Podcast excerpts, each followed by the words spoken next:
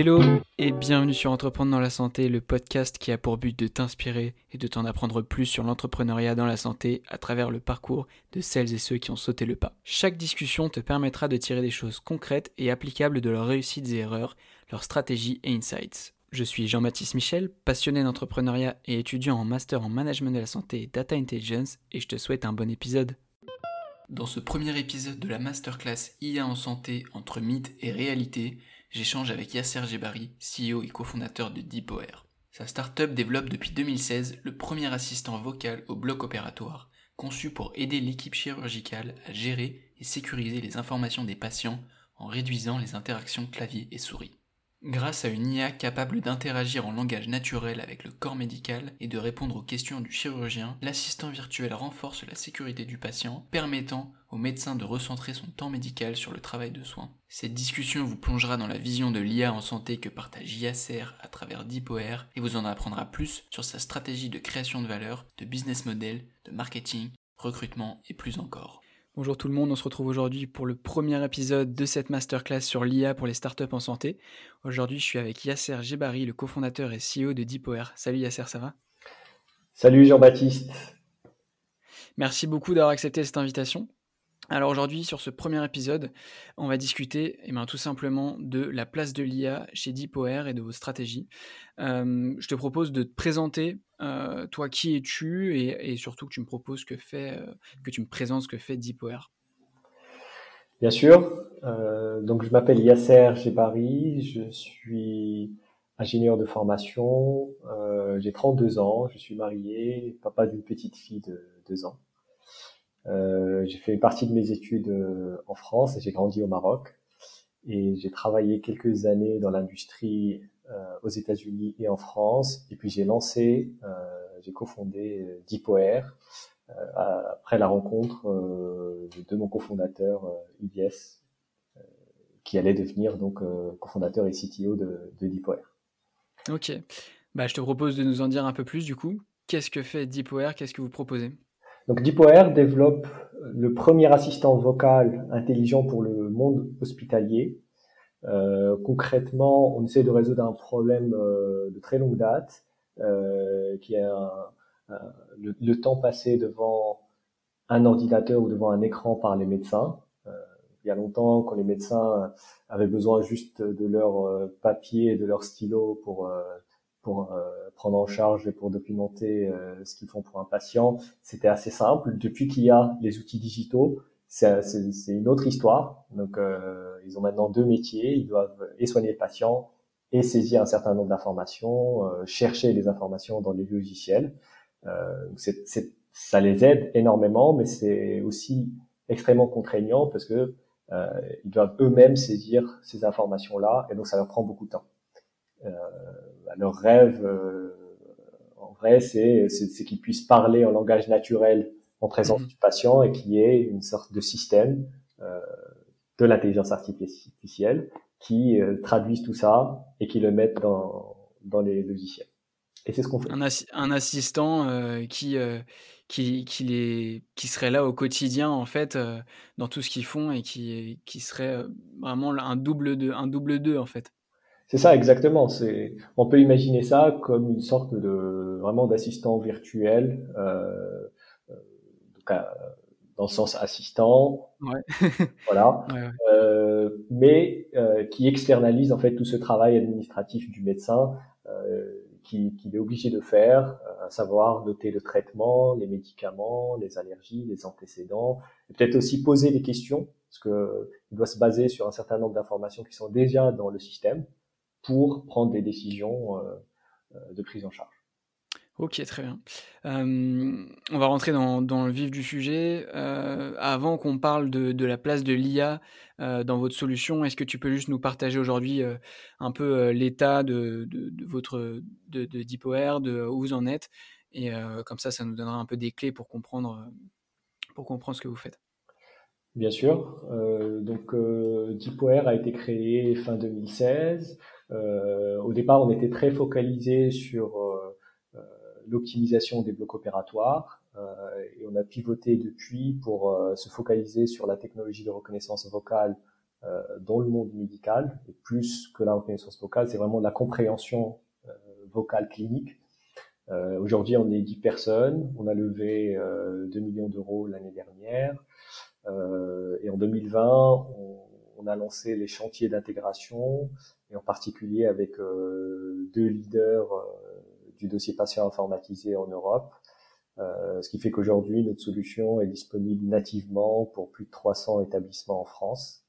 Euh, et puis on a été lauréat du concours Innov en début 2020. Euh, ça nous a pas mal propulsé. Ok, super. Bon bah bravo, c'est beau, résultat. donc on va parler maintenant de, l'IA plus précisément. en quoi l'IA fait partie intégrante de votre solution et comment vous vous êtes construit autour de l'intelligence artificielle? Alors l'IA c'est un vaste sujet. Tout le monde dit en faire. Euh, nous, notre définition de l'IA, euh, c'est vraiment des systèmes qui sont basés sur l'apprentissage. Euh, S'il n'y a pas d'apprentissage, on, on, ne parle pas euh, chez DeepWare d'IA réellement. Euh, donc, tous les systèmes à base de règles, on, ne les considère pas comme, comme de l'IA. C'est vraiment l'apprentissage et l'interprétation. Donc, nous, nos solutions permettent aux médecins de parler en langage naturel et l'IA va interpréter ce langage naturel, elle va le traduire, elle va comprendre l'intention du locuteur, elle va le traduire en des concepts qu'elle va saisir dans le dossier patient. Donc ça, c'est là où intervient l'IA, c'est dans cet apprentissage, dans cette interprétation des, des intentions du locuteur. Euh, et aussi, euh, donc il y a une deuxième partie qui n'est qui pas de l'IA, mais qui est aussi dans notre, dans notre produit. C'est une fois qu'on a structuré toutes ces informations-là, aider à la décision sur la base de certaines règles métiers. Je, je précise parce que on a beaucoup de clients euh, ou d'interlocuteurs qui vont qui vont confondre les deux. Euh, donc je préfère préciser là où intervient l'IA et là où elle, n'intervient pas. D'accord. C'est quoi selon toi les, les grosses attentes qu'il y a autour de, de l'IA de la part de, de l'écosystème, de vos partenaires et, et comment vous, vous vous positionnez par rapport à ces attentes? Euh, comme c'est un sujet nouveau, c'est un peu l'objet de beaucoup de fantasmes. Euh, donc il y a des attentes qui sont réalistes et il y a des attentes qui, qui le sont moins. Euh, nous, notre rôle, c'est de montrer ce qui est possible aussi et de travailler dessus, ce qui est possible dans les dans les années à venir, donc à, à, à horizon assez court, pour pouvoir résoudre les problèmes des, des, des clients et des partenaires tout de suite. Euh, donc, typiquement, euh, on va rencontrer des interlocuteurs qui vont vouloir que l'IA fasse 100% euh, du job. Ouais. Très clairement, pour ça, on n'a pas de réponse. Non seulement techniquement, on sait pas faire. donc on, sait faire 20% mieux, trois fois plus rapide. Ça, on, ça, on sait faire. Ça, c'est réaliste. On sait pas faire 100% techniquement, mais aussi euh, bah, légalement, juridiquement, culturellement, on n'a pas envie de faire ça. Il y a toujours un médecin, il y a toujours euh, un expert, il y a toujours euh, un utilisateur qui a le dernier mot. Nous, on l'aide à aller plus vite, on l'aide à être plus sécurisé, mais c'est lui qui le fait. Donc. Euh, ok. Et selon toi, justement, c'est quoi, comment on peut vraiment définir la valeur d'une entreprise qui, fait de l'IA en santé? On voit qu'il y, a de grosses tendances en ce moment, comme tu disais, beaucoup de fantasmes autour du mot. comment on va justement au-delà de ce mot pour réaliser et exécuter vraiment ce, bah, tout ce qu'il y a autour de, ce concept d'intelligence artificielle en santé? Bah, La valeur d'une entreprise qui fait de l'IA euh, n'est clairement pas dans l'utilisation du mot IA donc il faut, il faut creuser plus.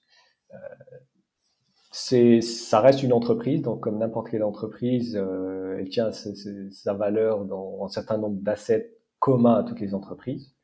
Euh, et là où, là où, je focalise sur l'IA, c'est que euh, bah, il y a un asset data qui est assez important, euh, qui est, on va dire, tout récent dans la culture de la valorisation. Donc on ne sait pas encore réellement valoriser la donnée euh, parce que la donnée, beaucoup de données, beaucoup de données, ça veut pas forcément dire une meilleure valeur. Ça dépend de, ça dépend de la donnée. On peut avoir une donnée qui est très très riche, mais pas labellisée. Donc ça n'a pas, ça a pas grand intérêt en termes d'apprentissage. On peut avoir euh, de la donnée qui n'est pas appropriée, voilà, qui est entre guillemets sale, et c'est très coûteux de la rendre utilisable. Euh, moi, je, je pense que un côté qui est extrêmement important, c'est l'équipe pour une entreprise qui fait de l'IA. Pourquoi? Parce que euh, on a besoin d'avoir une complémentarité euh, des compétences qui est assez unique. Euh, bien sûr, on a, on a le côté tech euh, qui est central, qui est différent de, du, du software normal, parce qu'on a besoin de, de, du software, mais on a aussi besoin de sortir des algorithmes du laboratoire et de, de, de pour aller dans la, vers la pratique. Pour aller, pour aller, dans la pratique, pour aller résoudre un problème qui est très ciblé. Donc, mm. euh, ce, ce, ce, paradigme, il est différent et on n'a pas toujours euh, les bonnes personnes pour le mener à bien. Donc, l'équipe est importante. Et il y a aussi le côté euh, métier qui doit être très présent. Il y a le, l'UX, donc ce, ce, métier qui était méconnu jusqu'il n'y a pas longtemps, qui est extrêmement important dans une entreprise qui fait de l'intelligence artificielle, parce qu'il y a un changement d'habitude et, et, donc un changement d'expérience. Donc ça s'accompagne, euh, ça, ça se fait pas, ça se fait pas en un claquement de doigts. Il y a le côté commercial aussi. Qui, ouais. Qui, ça, justement, on a en parlé, ouais. Mm.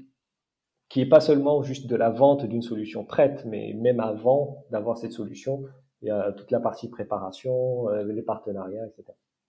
Ok. Justement, tu, tu, peux nous en parler un peu. Comment vous créez de la valeur Comment vous assurez que vous avez un business model, on va dire, solide autour de l'IA Parce que j'imagine qu'il y a beaucoup de... Bah, c'est dur, il y a des challenges qui, qui sont propres au développement d'une technologie comme ça, que, qui est encore assez inconnue, qui est encore assez, assez relativement peu utilisée dans la pratique. Est-ce que tu peux nous donner des clés, toi? Alors moi, je dirais le business model autour de l'IA, euh, moi, j'y crois pas trop. Il n'y a, a, pas de business model autour de l'IA. L'IA, c'est un instrument qui permet de construire une solution dont le business model va être construit autour de la valeur qu'elle crée, ouais. comme n'importe quelle solution. Euh, donc euh, le client, entre guillemets, euh, s'en fout de si c'est de l'IA ou pas qui est derrière. Ce qui l'intéresse, c'est la valeur qu'on lui apporte. Donc, euh, nous, on crée le business model, on crée le discours euh, commercial, marketing euh, autour de la valeur qu'on apporte. Ça peut être de l'IA ou pas de l'IA. Ce qui intéresse le mmh. client, c'est cette valeur-là. Donc, je pense que c'est que c'est c'est important de, de, de savoir qu'on a un outil qui est très puissant, mais l'impact sur le business model, il, il, il est pas différent d'un autre business le, positionnement, en fait, euh, est le même. Euh, vous allez focaliser sur la, valeur que vous allez apporter euh, aux praticiens et aux utilisateurs, du coup. Exactement.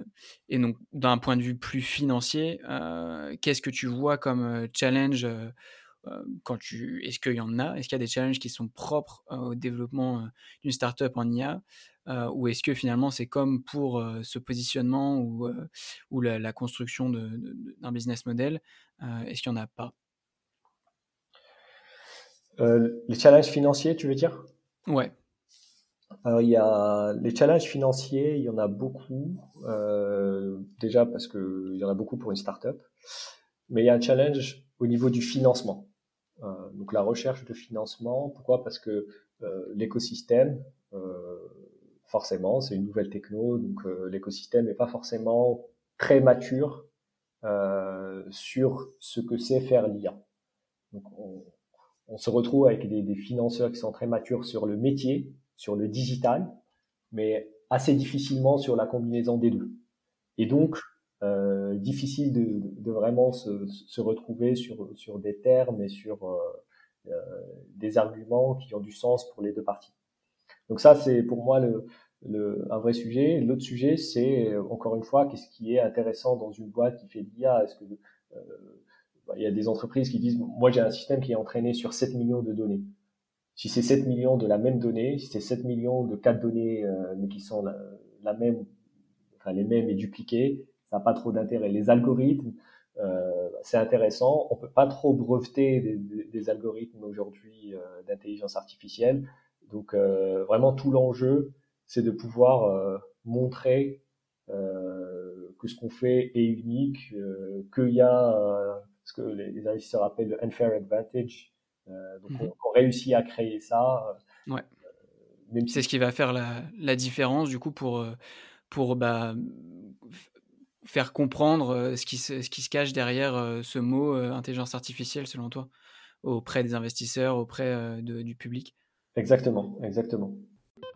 Cet épisode vous est proposé avec le soutien d'Infuse Communications. Si vous êtes chercheur, entrepreneur ou responsable de la communication dans le secteur de la santé au sein d'un laboratoire ou d'une entreprise à la pointe de l'innovation et que vous souhaitez faire connaître au plus grand nombre en quoi votre recherche et vos découvertes scientifiques sont importantes, alors il sera nécessaire d'adapter votre discours au niveau de compréhension scientifique de vos différents interlocuteurs. Infuse Communications vous propose un guide pratique et complet qui vous accompagne pas à pas dans l'élaboration et l'implémentation de votre stratégie de communication scientifique. Grâce à ces explications concrètes et ces études de cas, vous pourrez rapidement adopter les bonnes méthodes ainsi que les outils adéquats pour diffuser largement votre science, créer de la valeur autour de votre organisation et vous positionner en tant qu'acteur de référence dans votre domaine de recherche. Qu'il s'agisse de relations presse, de communication financière, de gestion de crise ou de présence numérique, cet ouvrage est incontournable pour communiquer votre science à l'ensemble de vos publics. Je vous invite à découvrir le guide Science Infuse, écrit par Marine Lomel, spécialiste de la communication d'entreprise, publié par la maison d'édition Latitude des Héros et disponible sur www.infused.be. www.infused.be. Bonne écoute sur Entreprendre dans la santé. Et puis l'autre sujet de, financement aussi, c'est que euh, un système basé sur l'IA, c'est un système qui s'améliore dans le temps. Donc euh, aujourd'hui, il va avoir potentiellement une performance et donc une valeur moindre que demain. Donc il faut savoir aussi euh, prendre ça en considération. Hmm.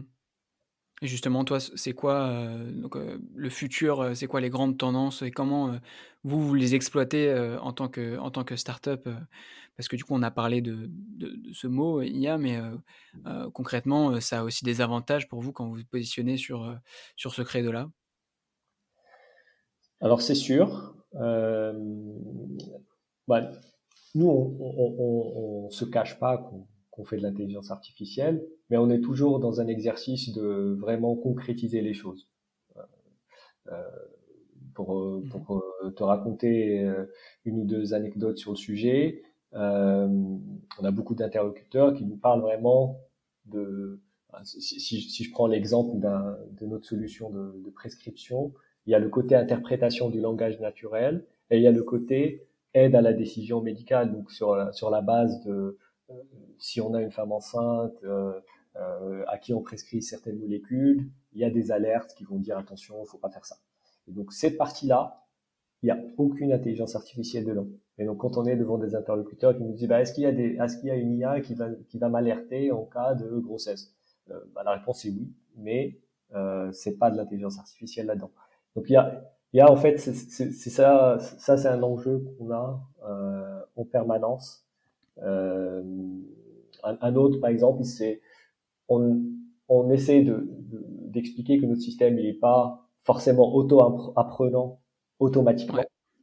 Euh, toutes les, les, intelligences artificielles ne sont pas auto-apprenantes. Euh, et tant mieux, parce que euh, en particulier dans la santé, si on prend des exemples comme les l'intelligence artificielle dans les stratégies thérapeutiques, si on veut avoir un système auto-apprenant, c'est-à-dire c'est un système qui s'auto-rétribue. Donc il, il, doit finir par tuer le patient pour savoir qu'il a pris une mauvaise mmh. décision et s'améliorer. Donc c'est pas un jeu d'échecs. Donc nous on n'a pas une intelligence artificielle auto-apprenante, c'est supervisé comme beaucoup de ouais, la plupart. Ok, très bien. Et euh, selon toi, à court terme, comment, euh, comment vous, vous exploitez ces tendances et à moyen terme, euh, vers quoi on se dirige dans l'IA À court terme, moi je dirais que le marché il commence à être prêt pour, pour des solutions qui sont autour de l'aide au diagnostic, qui restent simples donc de l'aide au diagnostic avec un médecin, un radiologue, un chirurgien qui derrière est maître de la décision, mais à qui on facilite le travail euh, pour réduire euh, les erreurs, pour pouvoir traiter plus de patients plus rapidement. Il y a l'aspect réduction du temps administratif aussi qui est extrêmement important. donc ça, c'est c'est notre partie, c'est le, le, traitement de langage naturel, euh, soit faire plus rapidement des prescriptions, interroger le dossier patient plus rapidement, faire du codage. Euh, ça aussi, c'est très demandé par, euh, par les établissements sur la base du traitement de langage naturel euh, par apprentissage. En fait, c'est vraiment tout ce qui permet de recentrer le médecin sur sur son travail médical et clinique pour lequel il a été formé et pour lequel il, veut, enfin, il a voulu faire médecine euh, à l'origine. Personne n'a fait médecine pour, pour faire de l'informatique. L'administration, ouais. Ok. À moyen terme, euh, ça, ça, ça, dépend de beaucoup de choses, de la techno, mais aussi du réglementaire. Faudrait, euh, on, peut, on peut en parler euh, plus, mais euh, typiquement les stratégies thérapeutiques aujourd'hui, c'est vraiment, on est vraiment au tout début de l'application de l'intelligence artificielle dedans. Euh, justement parce que la réglementation n'est pas mature et puis qu'il y a ce, ce, côté euh, comment savoir que la réponse était bonne euh, ou mauvaise sans, sans arriver jusqu'à des voilà des incidents. Mmh et selon toi, du coup, comment, c'est quoi les meilleurs moyens, que ça soit en niveau recrutement, comment on peut s'entourer pour justement exploiter et, tirer maximum de profit de ces tendances ne reste pas beaucoup de temps, mais vous, comment concrètement vous êtes euh, entouré euh, pour, euh, pour faire ça? C'est quoi la différence entre, entre une startup classique en santé et une startup qui fait de l'IA Pour moi, c'est l'équipe. Très clairement, très clairement, il y a un sujet de data et d'équipe. l'équipe, c'est central parce que voilà, il y a, il y a un côté, il y a un côté technologique assez fort et, et, qui est hybride entre le développement software normal euh, et la recherche. Donc nous, on a, on a la chance d'avoir un CTO qui, qui vient du milieu de la recherche, mais qui n'y est pas resté très longtemps et donc qui a aussi euh, pu être vraiment très très concret et qui a pu donc, euh, créer l'équipe autour de lui. Euh, voilà le, design de l'expérience, tout, ce qui concerne euh, l'équipe et ce qui vraiment euh, crée une complémentarité, euh, pour moi, c'est central. Mmh et est-ce que l'équipe, l'équipe, on va dire la l'équipe core, est-ce qu'il y a vraiment une différence entre une startup qui fait l'IA et une qui, qui n'en fait pas, que ce soit au niveau des ventes, au niveau régulatory, concrètement comment on va chercher ces, bons profils? Alors, on, recrute, en, tout cas sur la partie technique, on va pas aller recruter de la même manière, parce que il y a aussi une question de, soft skills. Euh, parce qu'un algorithme basé sur euh, sur l'apprentissage, c'est un algorithme qui avance par tâtonnement. Euh, donc si on est dans la recherche, euh, on va dire de rétribution rapide en tant que en tant que, que tech, en tant que développeur, ça est difficile de, de se sentir à l'aise euh, parce que je suis habitué à coder des choses et de les voir euh, se matérialiser mhm. devant mes yeux. Ce qui peut ne pas être le cas euh, dans l'intelligence artificielle parce que en fait je, je fais du 80%, ensuite j'améliore à 82%, ensuite je régresse. Euh, donc il y a, y a, aussi cette, ce, ce côté-là qu'on retrouve pas partout et il faut prendre ça en considération au moment du recrutement. Ok. Et, et est-ce que vous avez ressenti concrètement un impact sur les recrutements?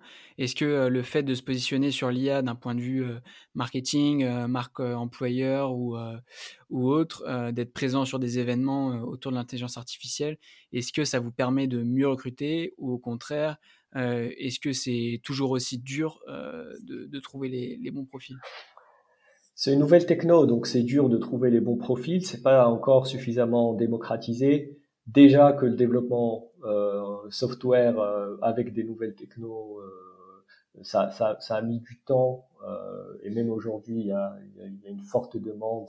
Et, donc, euh, on n'arrive pas à, à, trouver vraiment des bons profils pour, pour, toutes les entreprises.